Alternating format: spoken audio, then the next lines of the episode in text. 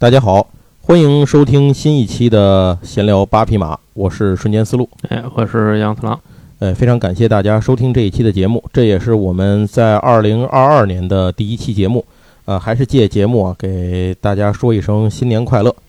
好，那我们这一次的第一期节目呢，还是继续我们以前的一个没有说完的内容，就是《星之继承者》这部呃科幻漫画作品的第三集。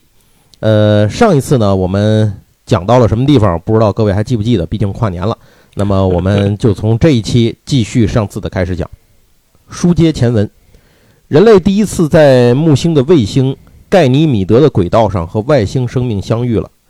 亨特博士一行七人呢，乘坐着外星人的无人联络船，向那艘纺锤形的外星飞船飞去。弹型飞行器悄然无声地进入了外星飞船船体上一处突然出现的舱门里，降落在飞船内部一个酷似机库的空旷空间内，并打开了舱门。七个人类在紧张和期待中看着对面的隔离门无声地划开。三个身形高大的外星人就站在那儿，他们中间的一个突然说出了人类的语言：“你好，我是盖路兹，欢迎来到夏皮耶朗号。”在外星人的引导下，七个人穿过了消毒装置，然后脱去了宇航服。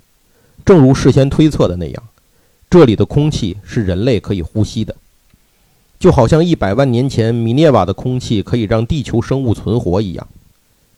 同时，亨特也发现，夏皮耶朗号内部的重力并不是像朱比特五号那样由离心力产生的，而是应该来自某种人类还不知道的重力发生设备。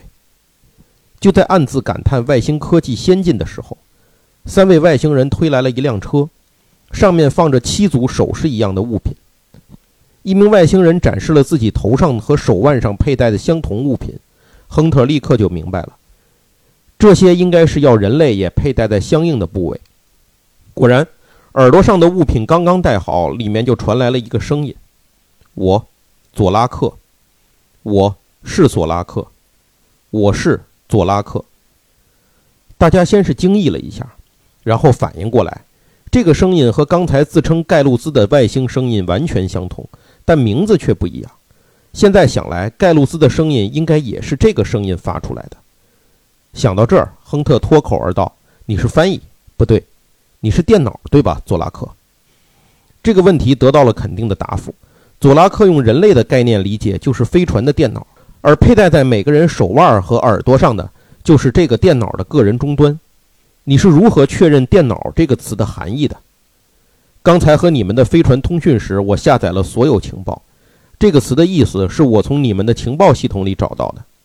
佐拉克的回答让亨特博士吓了一哆嗦。幸好，佐拉克补充，他只是查询了和这次对话有用的信息。随后，双方正式会见并介绍了自己。人类代表表达了和平的意愿。庆幸的是，对方也表达了对和平的赞同。不过，对方的话似乎言而幼之。寒暄之后，盖鲁茨舰长将人类带到了一个房间，这里似乎是飞船的控制室。有着亨特他们在飞船遗迹里见过的那种很类似的控制装置和座位。一位明显具有女性外貌特征的外星人已经等在这儿。盖鲁兹介绍道：“这位女性是科学家施罗因，而这位科学家正有问题，急切地盼望人类代表能够回答。”谁也没想到，施罗因的问题竟然是询问他们的母星米涅瓦，太阳系第五行星米涅瓦到底怎么了？为什么他们的母星消失了？亨特告诉对方，自己一行人是来自于太阳系第三行星的人类，而米涅瓦行星似乎是在五万年前消失了。盖路兹和施罗因听后大惊失色，他们表示难以理解那个只有狂风的星球竟然能产生如此文明。但更重要的是，在随后的交谈中，他们表示完全不知道有一百万年前同胞们大规模离开母星米涅瓦的事。这艘夏皮耶朗号。也不是从巨人们的新星球来的，反而是从太阳系第五行星米涅瓦起飞的。然后，双方在互相震惊的交谈中推论出了真相：原来，夏皮耶朗号出发的时间是地球时间大约一百万年以前，任务是到距离太阳九点三光年的恒星伊斯卡利斯进行一项实验。实验的目的是在不增加二氧化碳的前提下提升恒星热度。他们尝试使用引力扭曲射线照射这颗恒星，结果实验出了问题，恒星内部突然爆发，导致了大爆炸。夏皮耶朗号在最后九死一生的时刻冲入了超光速驱动的空间中，但生死考验却才刚开始。夏皮耶朗号的船体还是受到了爆炸的波及，船舱内诸多区域发生爆炸，火光冲天，很多米涅瓦人葬身其中。超光速逃离出来的夏皮耶朗号上，盖鲁斯舰长一行惊魂未定，就发现飞船的主减速装置在爆炸中被分解了。由于突然强行进入超光速，导致整个操控系统几乎失灵，飞船上现在根本无法降低速度，就算返回米涅瓦，也只会一掠而过，飞出太阳系。因此，他们只好把轨道设定为巨大的环形，不断反复回旋，自然减速。但这样的结果是，在超光速回环的过程里，受到相对论的影响，飞船内的时间变慢了很多。就好比地球人常说的“天上一天，地上千年”，只不过夏皮耶朗号内的时间更加夸张，船内短短二十年，外面已经过去了一百万年。虽然已经做好了回归时可能种族都已灭绝的准备，却没想到连母星都消失了。这种事儿也让夏皮耶朗号的船员们始料未及。不久前突然收到引力波信号的时候，他们还很惊喜，然而赶到这里却发现了地球人的飞船。所以盖路茨等人也是一头雾水。话说至此，亨特博士也如实说出了发现一百万年前坠毁飞船的事，并告知了引力波信号是如何在无意中被人类触发的。但盖路兹听闻却很高兴，因为那艘飞船上说不定有可以修理夏皮耶朗号的材料。不过就在此刻，施罗因突然问出一个问题：米涅瓦的毁灭不是人类干的吧？对此。克里斯琴教授等人告诉施罗因，目前地球人也只是猜测米涅瓦毁于五万年前，是由生活在上面的人类之间的战争导致的。谁知话音刚落，施罗因竟然快步上前，牢牢抓住了克里斯琴教授。只见施罗因双目紧闭，反而是额头中间那个圆形的第三只眼睛似乎转动起来，只不过这只眼睛其实是蒙在一层薄膜下的，并不起到目视作用。就在地球人都感到惊诧的时候，施罗因松开了克里斯琴教授，长长的出了一口气，说道：“抱歉，看来你们并没有说谎。”旁边的盖鲁兹解释道：“额头上的眼睛被他们称为真实之眼，曾经古老的先祖们靠着这只眼睛的预警发现威胁，但随着米涅瓦人的进化，这只眼睛用处越来越小，也就不断退化。目前唯一的功能是可以感受到别人情绪的虚假，因此。”才被叫做真实之眼，也正因为此，这些巨人们是无法说谎的。亨特等人这才明白，但他们也发现，原来米涅瓦人在选择大规模移民之前，也曾做了诸多尝试。夏皮耶朗号就是一个例子，只不过看来这些尝试无一例外都以失败告终，最后才不得不抛弃母星，另寻家园。从在月球发现的查理到现在外星人就在眼前，这一切的发展是如此迅速，令人措手不及。地球人决定一边帮夏皮耶朗号修复飞船，一边学习他们的先进技术，并通过盖鲁兹舰长等人直接了解当时米涅瓦的情况。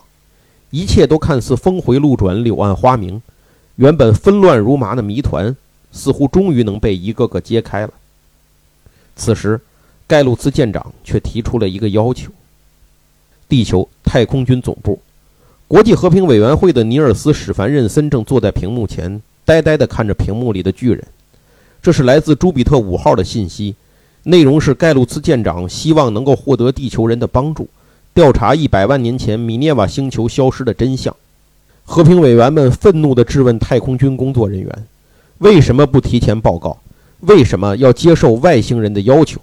史凡任森甚至一把摔碎了手中的杯子，但说什么都晚了，因为这是三四十分钟前来自木星的讯息。工作人员提醒道：“恐怕这会儿巨人的飞船都快到地球了吧？”回到府邸的史凡任森已经气得需要人搀扶走路了，只能由另一名委员克里夫带他进入了那个秘密的房间，开始向神秘人波赫利欧阁下汇报这个突发事件。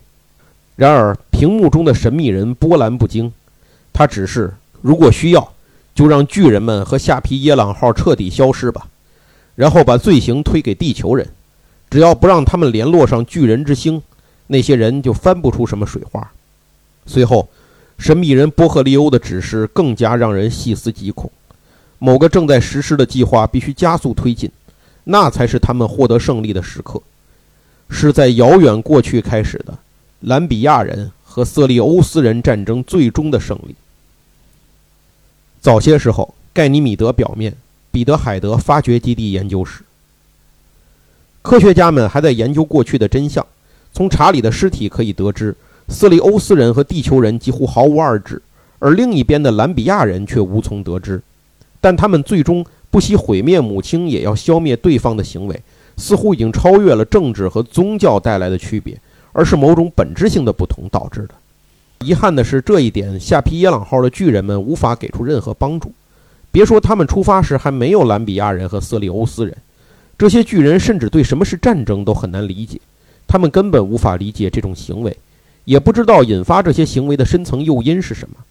比如，他们不知道人种区别的意义，对于巨人们来说是不分什么人种的。进而，在米涅瓦星球也没有因为人种不同而产生文化、宗教、政治、习俗等一系列巨大差异。加上这些巨人全都是和平主义者，所以自然在这件事的分析上帮不上地球人的忙。对于地球人会相互残杀同族生命的行为，米涅瓦人认为是不可思议的。这也难怪为什么当时巨人科学家施罗因会怀疑是地球人摧毁了米涅瓦。与此同时，夏皮耶朗号的修复工作进展也很顺利。虽然坠毁的飞船比夏皮耶朗号更先进一些，但其基本原理和构造是一样的，所以很快就被拆解用于修复夏皮耶朗号损坏的部分。全部维修工作预计一周就可以结束。庆祝会上，亨特博士发表了他们最近的研究成果，为在场的巨人和地球人们描述了一百万年前的故事。一百万年前，米涅瓦星球，在夏皮耶朗号失去联系后，米涅瓦人只能选择了最后一个办法——大规模移民。移民船团很快开始出发。并带上了很多米涅瓦星球上迁移过来的地球生物作为样本。这其中，一艘飞船上偶然捕获了一个雄性智人。然而，并非所有迁移的地球生物都有机会被运上殖民船。很可能，这个雄性智人的亲族被遗留在米涅瓦上。由于飞船运载量有限，加上时间紧迫，当时移民船团携带的生物样本一定是非常少的，并且。是从健康的个体里随机抓取，这本无可厚非。但遗憾的是，当时的米涅瓦人没有注意到自己从地球带来并改造过的生物中，已经有一种生物具备了相当程度的智能。在那个狂风大作的第三行星上，根本不可能诞生智慧生物。这应该是当时米涅瓦人一个普遍的共识。因此，这些动物样本的饲养槽也都采用了非常简单的机械结构锁闭装置。只需要动动手就可以打开门锁。聪明的智人很快就从巨人们操作中摸索出了打开这些锁的方法。这个雄性智人只想回到自己的族人中去，于是，在米涅瓦人离开房间后，他轻松打开门锁，逃出了饲养槽。由于驾驶室离样本房间很近，加上飞船刚刚起飞，上面所有的米涅瓦人要么在坚守岗位，要么就在舱室里等待指示。一时间，没人注意到这只智人溜了出来。跟随米涅瓦船员之后，智人也进入了那条船的操作室。他小巧的身形躲在操作台后的阴影中，亲眼看到了巨人们触摸屏幕操控飞船远离地面的情况。虽然智人根本无法理解其中的原理和方法，但他似乎能猜测到，触摸那些亮闪闪的画面和自己回到亲族身边有着直接的联系。就这样，在飞船进入木星附近，巨人们纷纷起身，飞船开始进入无人控制飞行的时候。智人看准一个机会，窜上了驾驶台，胡乱地拍打和触摸起控制屏幕。误打误撞中，飞船的航行被调整到一个非常危险的状态，整艘船失去控制。虽然米涅瓦驾驶员冲回驾驶台挽救，但一切都在电光火石间已然发生，任何拯救的动作都太晚了。飞船被木星引力捕获，一头撞毁在其卫星盖尼米德的地表上，这才有了一百万年后人类发现的这艘坠毁的外星飞船。当然，这个推论中存在太多的偶然、巧合，甚至让人难以置信的地方，就连人类科学家自己也是半信半疑。可是，这也是目前唯一可以解释智人的遗体被发现在驾驶室外走道中的一种推测。看到巨人们还无法理解这个推测中智人为何要做出这种类似自杀的行为，敢去鲁莽地碰触自己完全不理解的东西，最终搭上了全船米涅瓦人还有他自己的性命。对此，亨特博士认为，这就是人类和米涅瓦人本质上的区别。人类的历史上有太多太多看起来有勇无谋的挑战，但就是这样无数的失败和牺牲，才堆积起人类前进的每一步，无论好坏。可以说，这就是地球人的生存之道。在这一刻，巨人们第一次发现自己确实需要调整思维方式，从地球人的方式去考虑某些问题了。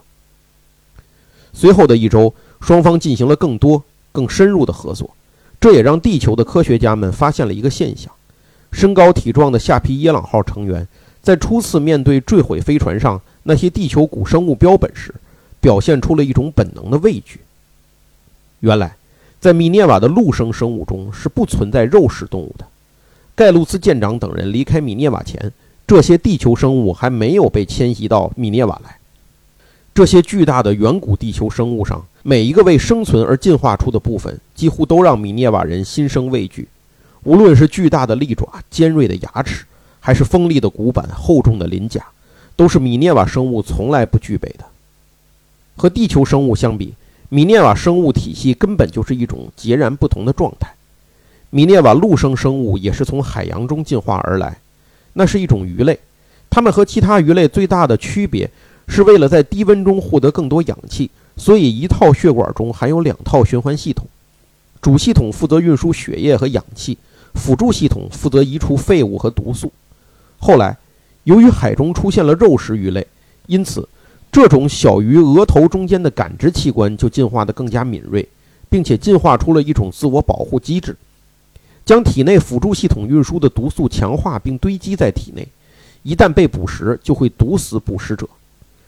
靠着这样的自我保护系统，这种鱼躲过了捕食者，成功登陆进化，并且由此进化出各种草食生物，最后诞生了米涅瓦人。不过，由于没有肉食生物的制约，草食生物显然很容易陷入爆发式的繁殖，从而导致灭绝。那么，米涅瓦的生物又是怎样来平衡自身的呢？原来，米涅瓦生物的平衡体系就是受伤。由于体内两套系统一直存在，所以毒素也存在于这些米涅瓦陆生生物体内。一旦受伤，毒素就会侵入血管，从而造成自体中毒死亡。哪怕是非常细小的切口，也会致命。这就是米涅瓦陆生生物的残酷平衡机制，而在这颗星球上，也从来没有进化出任何可以飞行的动物。现在，米涅瓦人体内虽然已经没有了这种毒素，但事实上，这种毒素带来的死亡恐惧对于米涅瓦人而言却并不多遥远。但事实上，这种毒素带来的死亡恐惧对于米涅瓦人而言却并不多遥远。对米涅瓦人来说，在相当长的时间里，都面临着轻微的慌乱或鲁莽就可能带来死亡的情况。因此，在这些巨人的基因里，被一而再、再而三地写进了遇事需要谨慎、远虑的行为模式。而地球生物身上的牙、爪、脚，甚至发出威吓的姿态和声音，都让米涅瓦人本能地充满了惧怕。所以，当时的地球在米涅瓦人里还有一个外号——噩梦行星。地球太空军总部，不久前被史凡任森委员摔碎的玻璃杯，此刻正被科学家们在实验室里用来分析提取物。这个高度机密的实验结果让地球军领导层大为震惊。根据史凡任森唾液提取物采集的 DNA 样本显示，史凡任森和人类有着一些非常细微的区别，但这些区别却足以令其不能称之为人类，或者准确地说，他是亚人类。其祖先不知道和地球人通婚了多少代，因此还带有部分人类的混合特性。而和平委员会的主要成员所属家族似乎都以族内通婚而著称。根据最早的历史记录，史凡任森家族可以查到15世纪左右的经商记录和放贷记录，甚至中世纪很多女巫审判所的重要成员也有史凡任森家族的祖先。其他还有意大利的美第奇家族、北美的罗斯柴尔德家族、俄罗斯的维里考夫家族，这些家族似乎都能把握住世代的风口，提前一步把手伸进接下来时代最赚钱的行业里。单以史凡任森家族而言，钢铁、化学工业还有军工产业，他们都有所涉猎，曾经外号被称为“死亡商人”，但现在却摇身一变成了和平委员会的代表人物。这简直让人难以置信。少数超级富豪掌握了整个世界的命脉，很多政要也和这些家族有所牵连。虽然一开始太空军有怀疑他们可能是外星人的间谍，但无论如何却没有想到，这些和平委员们本身就是外星人，是从数百年前开始秘密渗透和支配人类世界的亚人类。这些亚人类在身体能力上和人类相差不大。但却拥有压倒性的高科技和情报网络。在古代，他们用高科技伪装成魔法或炼金产品，积聚财富，然后加快推动地球人发现石油和铀矿，发展军事科技，开展军备竞赛，不必要的浪费和消耗地球的能源，污染地球的环境，对那些阻碍自己的人按下杀手，挑唆人类之间的对立，发动战争。总而言之。是在以各种形式牺牲地球人，而他们则藏身暗处操纵历史。科威尔局长有一种感觉，这些亚人类的所作所为，甚至不是出自于支配欲，而是一种对地球人发自心底的轻蔑和憎恨。遥远的宇宙深处某颗星球，身形高大的波赫利欧正在和手下们分析当前的局势。结论是，虽然地球人取得了许多意想不到的进展。甚至下皮耶朗号都重新回归，但总体而言，这些插曲并无大碍。正在建造的太空舰队越发壮大，地球根本毫无抵抗之力。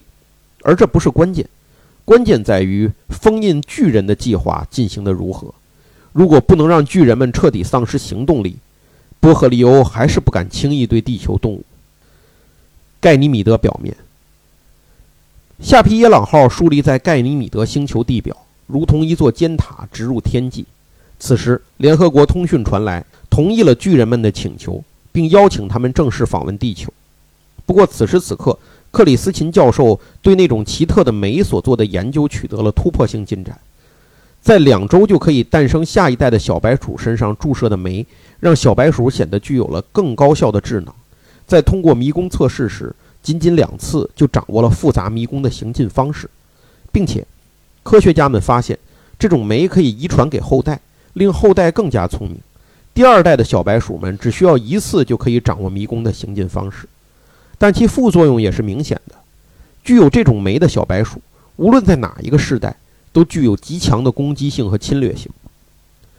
克里斯琴教授认为，当初米涅瓦人是看上了人类体内对二氧化碳高耐受度的遗传因子，而这种酶。其实只是为了提取这些遗传因子的一种跟踪剂，没想到虽然能够成功的提高耐受性，却也会带来提高智商和增强侵略性、攻击性的效果。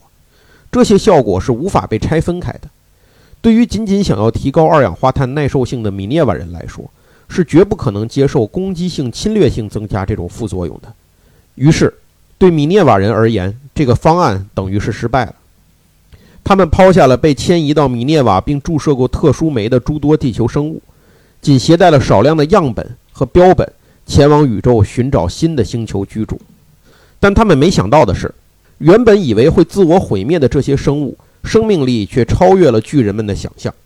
大约九十五万年后，米涅瓦上被注射了特殊酶的智人进化了。由于攻击基因的驱使，他们不可抑制地互相攻击。北方的兰比亚人和南方的色利欧斯人，世代不停地互相厮杀，最终走上了毁灭米涅瓦的道路。但这有个说不通的地方：地球上的智人进化过程里并没有被注入过特殊酶，但回顾人类的历史，却和米涅瓦上的进化之路如出一辙：战争、杀戮、接连不断的破坏，甚至很多时候，如果走错一步，人类文明就会彻底崩盘。为什么地球上的人类会和米涅瓦的人类如此相像？地球人身上不是应该没有这种酶在产生作用吗？对此问题，克里斯琴教授的回答是：可能有一支查理那样的小队到访过地球，并融入了地球人的血脉。由于数量很少，所以没有留下任何文明的残存，但却改变了人类的一些基因特质，例如提高了人类的智商，但也强化了攻击性。而且，由于到了查理的时代，最初的酶可能已经在基因中不再显现了，所以在现代人类身上才没有发现过痕迹。但这个假设又引出一个问题：从月球表面的痕迹分析，在那样毁灭级的战争烈度下，这些色利欧斯人是在哪里，又如何躲过了战争并来到地球的呢？此时，夏皮耶朗号的维修已经完成了，亨特等人搭乘这艘飞船先行返回地球。朱比特五号需要五个月的航程，夏皮耶朗号只要三天就能完成。不过，夏皮耶朗号此行并不准备直接抵达地球，而是先到达了小行星带，也就是曾经存在行星米涅瓦的地方，并降落在古神星上。这是一颗直径九百六十公里的矮行星，也是小行星带里最大的天体。当然，现在人们已经知道，古神星其实就是米涅瓦爆炸后残存的部分。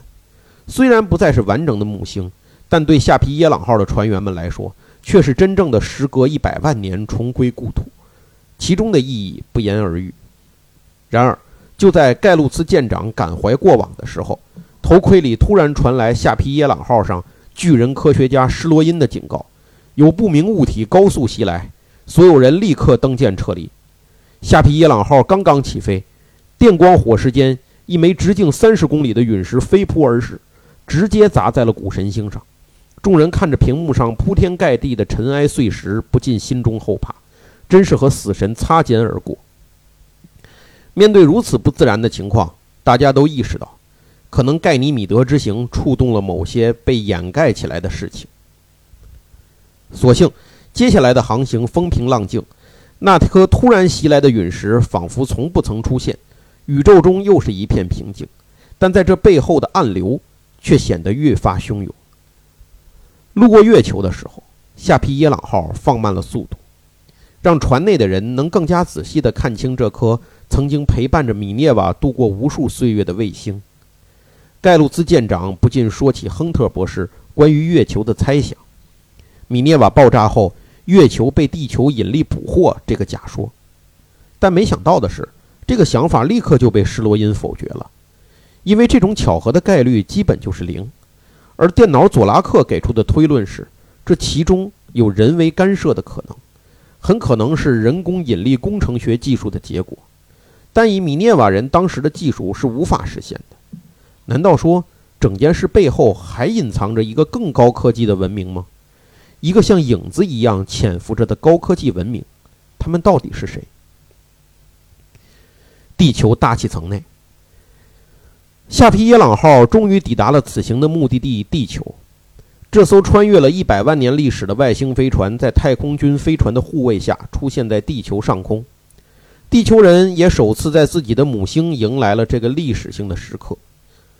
在礼节性的环绕地球一周之后，夏皮耶朗号降落在瑞士日内瓦郊外。巨人们走出飞船的时候，早已等候在附近的民众传来了排山倒海般的欢呼声。热烈欢迎这些异星访客的到访，各国领导人以及联合国太空军等组织的负责人分别和巨人们见面握手，欢迎他们的到来。当然，这其中也不能少了国际和平委员会。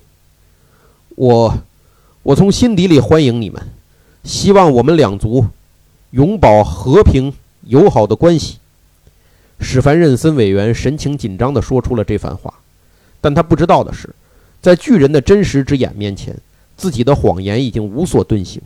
盖鲁兹和施罗因都察觉到，这些和平委员在表象之下隐藏着某些阴谋。接下来，从瑞士到法国，从西班牙到美国，巨人们在意大利参观了文艺复兴时代的文化瑰宝，又到中国品尝了中式素餐的精致与美味。而且，他们第一次见到了鸟类。要知道。在米涅瓦上不存在任何可以飞行的生物，这让这些巨人，尤其是其中的孩子们感到非常惊喜。就在地球人和下皮耶朗号船员都沉浸在欢声笑语中的时候，史凡任森却正被屏幕那头的波赫利欧阁下骂得狗血喷头。最后，波赫利欧决定要派遣一批先遣部队来到地球，必须要让太空军屈服。但是此次，他们自以为地球人绝不可能发现的引力波通信却被人发现了。下皮耶朗号悄悄派出的监控设备。发现了从史凡任森府邸发射的引力波信号，确认了他正在进行超空间通信。虽然无法拦截其中的具体信息，但太空军已经可以肯定，国际和平委员会一直在用这种方式和背后的黑手联络。用这些引力波技术的话，即使引导陨石甚至小行星当导弹用也是没问题的。施罗因补充道。这句话让在场的所有地球人都陷入了沉思。随后，太空军领导层和亨特等科学家，还有盖路兹舰长和科学家施罗因交换了信息。之前因为怕被窃听，所以国际和平委员会成员并非人类的消息还没有告诉远在盖尼米德的一行人。众人也终于得以补完了之前推论里缺失的环节。这些和平委员们和人类的区别，就如同当初尼安德特人和智人的区别。可以推论，当初留在米涅瓦的智人们。依靠被特殊酶所开启的智力和攻击性，开始了进化，并最终进化成兰比亚人和色利欧斯人两个不同的人种。最后爆发了战争。而另一方面，五万年前，人类的祖先智人从非洲走向世界，并消灭了原本在欧洲的尼安德特人，成为生存竞争的胜利者。可以确定的是，就在五万年前的时候，有色利欧斯人的血脉混入了当时地球智人的血脉中。米涅瓦被摧毁后，少量色利欧斯人来到地球和智人融合，但兰比亚人肯定不是在那个时候到地球来的，因为现在可以肯定，和平委员会的成员们就是兰比亚人的后裔，所以如果他们在五万年前就来到地球，那么他们不可能在这么长的时间尺度上维持自己的 DNA 和科技不会被融合或外流。结合历史记录，可以推断。这些亚人类最早是在几百或近千年里才来到地球的可能性更大。那么，在这之间，兰比亚人去哪儿了呢？他们又是如何保持着引力波通信这类超高科技的传承呢？由此看来，一定是他们在宇宙中有一个容身之所，或许就是在这件事情里隐藏在地球、月球、米涅瓦和盖尼米德之外的另一颗星球。亨特博士根据当前的发现。一步步抽丝剥茧，将推论向前深入。当米涅瓦爆炸后，有了落脚之地的兰比亚人，如果知道了死敌色利欧斯人在地球上繁衍生息，会怎么样？他们会不会派出一些监视者集团来到地球，目的是在适合的时机征服地球呢？然而，尴尬的是，即使已经得到了这样的结论，地球人还是不能轻举妄动。或许在抓捕这些亚人类的时候，就会有不知从哪儿来的攻击抵达地球，又或者是以他们现在的能力，轻而易举就能让地球的整个经济崩盘。但奇怪的是，虽然有这样的力量，却一直没有动手。难道是这些兰比亚人的后裔在惧怕些什么吗？或者说是某些计划还没有达到预期的指标？就在会议室里，人们讨论到此的时候，突然，一颗陨石几乎凭空出现在太空军总部的上空。随后，直接命中了太空军总部大楼。在巨大的爆炸和尘埃中，太空军总部大楼被砸成粉尘。爆炸和坍塌波及了周围许多摩天大楼。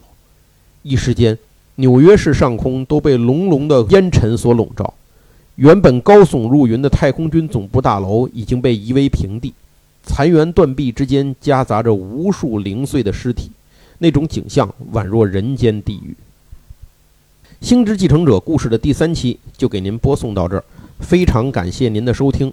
至于亨特博士等人是否能够逃出升天，兰比亚人的星球到底在什么地方，他们又计划着怎样去封印巨人的行动，且听下回分解。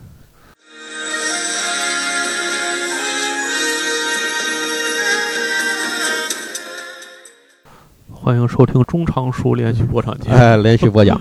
那这一期其实已经进到了一个剧情比较关键的时候啊，就是在最关键的时候，人类和这个巨人们探讨出一个可能的真相的时候，突然间呢遭到了一个叫什么呢灭顶之灾的袭击。哎，那结果到底怎么样？我们下次跟您再说。呃，作为习惯啊，我们现在开始进入到我们这个节目的下半集内容。哎，这下半集内容讲什么呢？呃，其实在这期节目里谈到了很多东西，除了我们像前些日子给大家，呃，前两期节目里头给大家说的那些，比如说这个外星人造人说是吧？李维东博士的一些个说法啊，行星尼比鲁这些个大家听李维东已经已经该买的书都买了啊，对对对，大家可以自己学习了。还没买的一定一定自己再去想清楚了再买啊！哎，虽然它是正式出版物，但是我依然认为这东西都是这都属于瞎胡闹。但是您一看一个乐就得了。好，那这期其实他还提到了很多东西啊，比如说那个什么，比如说提到了像是类似于共济会这样的组织啊，这这个东西，呃，共济会这个东西呢，我在其实，在营地啥都聊和集合节目里，我都我都 都讲过这个事情。呃，无论是说共济会也好，还是说这个这个光明会或者说叫光照会也好，这些个秘密结社的组织呢，一直也是一个呃阴谋论说法的一个重要的来源。当然，它。他们到底是不是有这些东西呢？谁也说不清楚，因为毕竟他们也没有公开的对外说我们是干嘛的，对对吧？而且这些传闻之后背后到底隐藏着什么真相？如果您去，比如说 B 站，您搜索一下，哎，就能看到很多东西。然后，如果再有兴趣，大家可以去搜索一个叫核心的老同志，这个核心写过全本的，呃，希腊伪经考、罗马伪经考，啊是吗？和中亚什么？再发现，然后什么那个 这这个共济会的秘密，就是啊，对对，反正您搜一下的话，我觉得这些东西在网上一定能找到很多东西。不是，因为核心最早是咱们的高层智囊之一啊，非常有名的一个历史学家和那个 政治学家啊。我就说呀，关于这些的介绍，网上一定可以搜到很多东西。呃。我我今天给您说一个有意思的事儿，其实和这件事儿本身和我们要讲的这个刚才说的这些内容其实没什么关系。这是我这两天在网上看到的一个不知道是哪位朋友写的一个设定，它其实讲的是如果修仙这个体系是以科技就是科幻为背景来考虑它，它是怎么实现这件事儿的？就是它背后它可能是因为古人无法理解这些东西，把它误判为了修仙。那么其实是什么呢？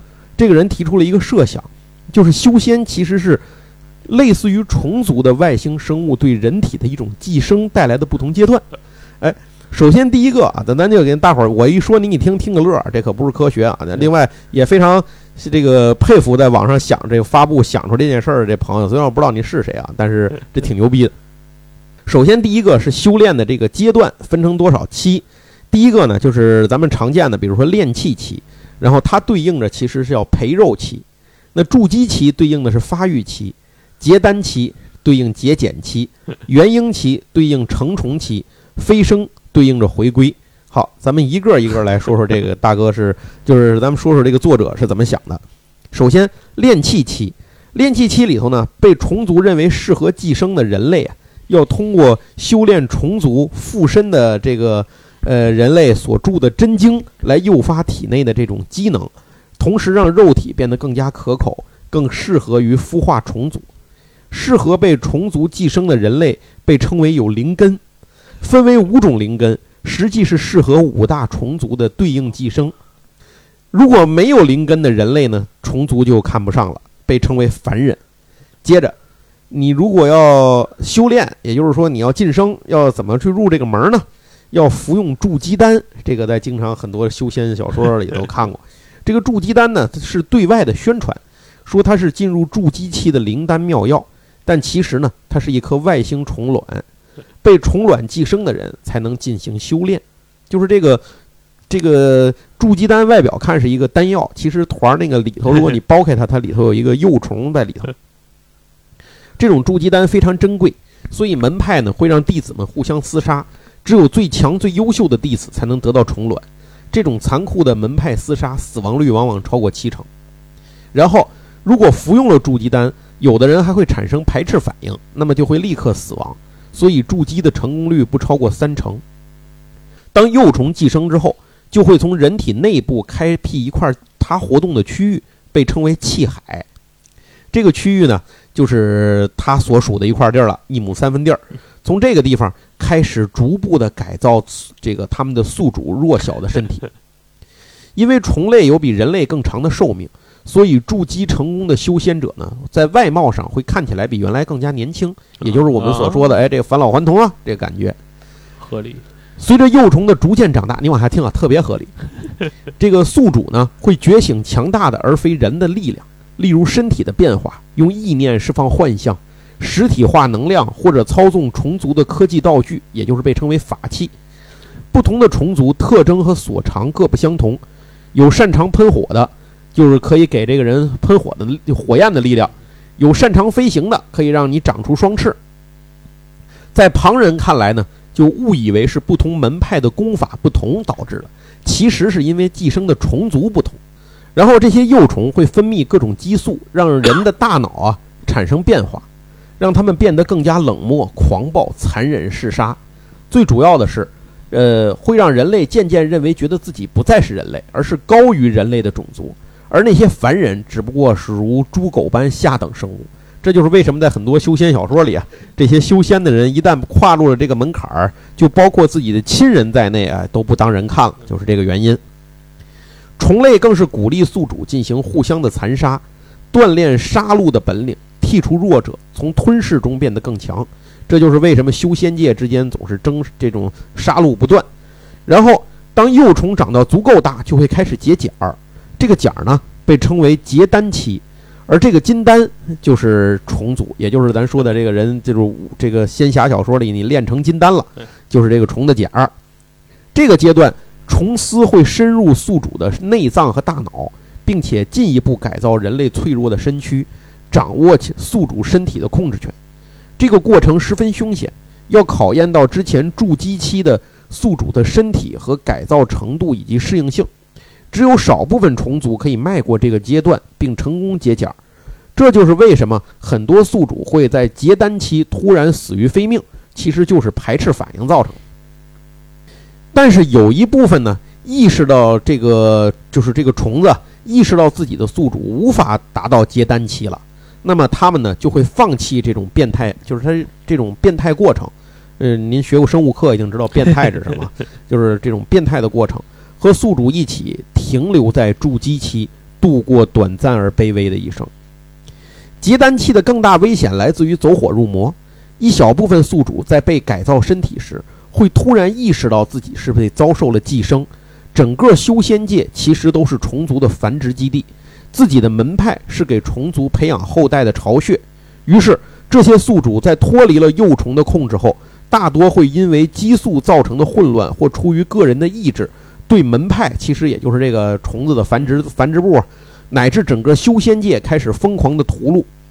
能意识到这些的宿主，不少都是门派中最为优秀和聪慧的个体。他们中一部分会尝试用独特的修炼手法，利用虫族的力量却不受其控制；又或者屠戮其他的修仙者，找到藏在气海中的虫子，炼化为自己所用。最后，这些人就被称为了邪修或者是魔修。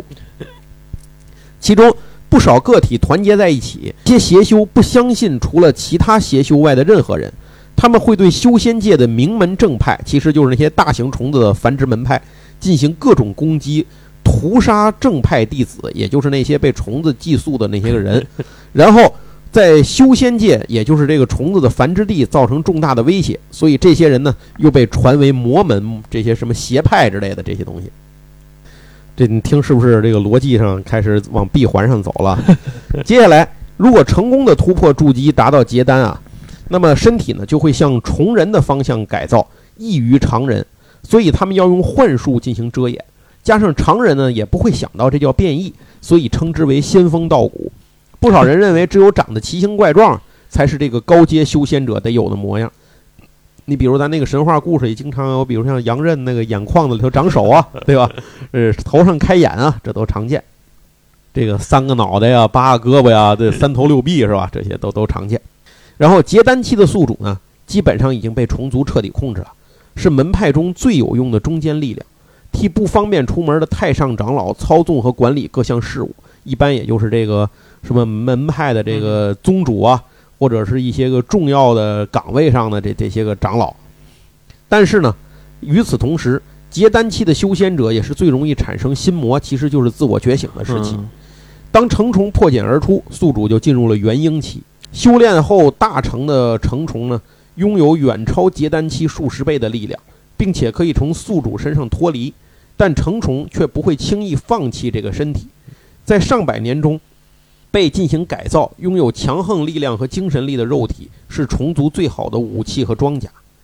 成虫期，又或者说是元婴期，就会失去自我意识，完全被虫族掌控，肉体变得更加诡异，同时也拥有了虫类最重要的能力，就是繁衍后代。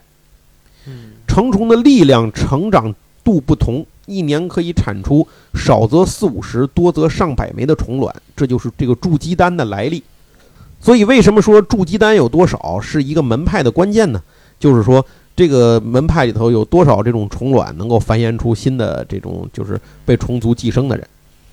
那么成虫以后，宿主会以太上长老的身份长期闭关，进一步发育并安心地产出后代。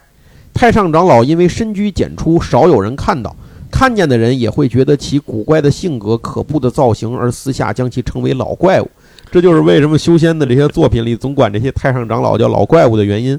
但是这些尚未失去自我意识的人却想不到，这些人其实是真正的怪物。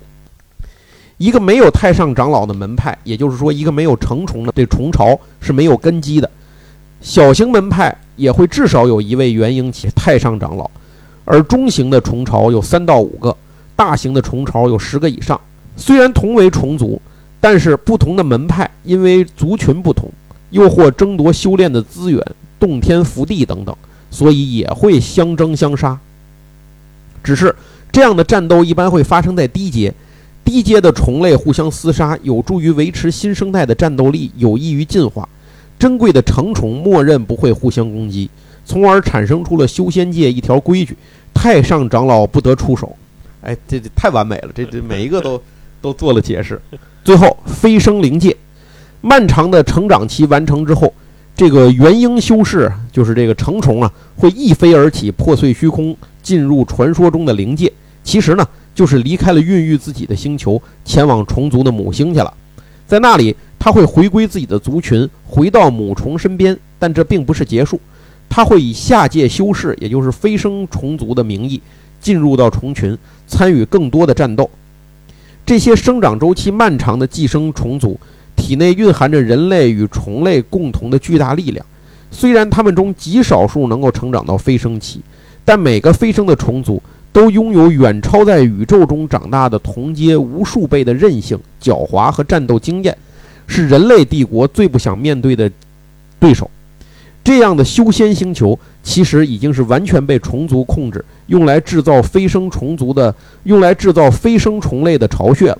而这样的星球被虫族占据了不下数千个，因此又被称为三千世界。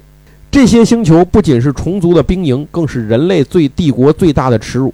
无数年来，帝国勇士们一直想要夺回这些星球，拯救其上的子民。那这就是我在网上看到这个哥们儿整个 完整的用漫画的形式来表现的，呃，修仙界真正这个修仙体系背后是一套什么理论在支持，非常完美。我只能说这个非常牛逼，呃，达到了逻辑闭环的这个效果啊。逻辑自洽。对对对对对对，所以所以我觉得这个挺挺牛逼的。那这跟我们今天前面讲的《星之继承者》其实没有什么关系啊，但是就是因为我 偶然看到了这个，我觉得实在是不跟大家分享，对不起大伙。逻辑上是有关系的，就是《星之继承者》嗯这种，包括这个咱李卫东博士，其实就是你只要有一个逻辑自洽的闭环，呃，你仔细去看，感觉每一个假设都能有相应的去对应的话，这东西其实很容易让人以为是真的。对对对对对，哎，这就是你看我们在这个比较熟悉的像伪纪录片儿，啊，对，哎，就是之前网上经常能够看到，这前些年特别流行嘛，各种伪纪录片儿，其实它就是这样。呃，其实这更说说更具体，就是大家如果呃研究哲学的话，其实哲学哲学体系就是这种东西，就是哲学的整个每一个体系都是一个逻辑闭环，它在他的体系之内可以解释所有的事情。对不光是哲学，其实宗教神学也是这样啊对他他他如果想让你信，就是任何一套理论想让你去信服啊，他至少都要先达成这样一个这个自己完整的闭环，才能说得通。否则你轻易就找出一个破口来，这事儿就不用玩了，对吧？呃所所以就是说，你有时候总觉得有有些时候怎么讲不通呢？对，就因为逻辑闭环只能从逻辑闭环外去打破，你不可能在逻辑闭环里边找出悖论。没错，没错，就是这样。行，那这一期的咱们的《星之继承者》第三期节目啊，就给大家讲到这儿。我们下一期呢，如果没有意外的话，就是最后一集了，将会迎来大结局。中长篇连续播讲节目就要迎来尾声了。对好，那非常感谢大家的收听，咱们下期再见，拜拜。拜拜。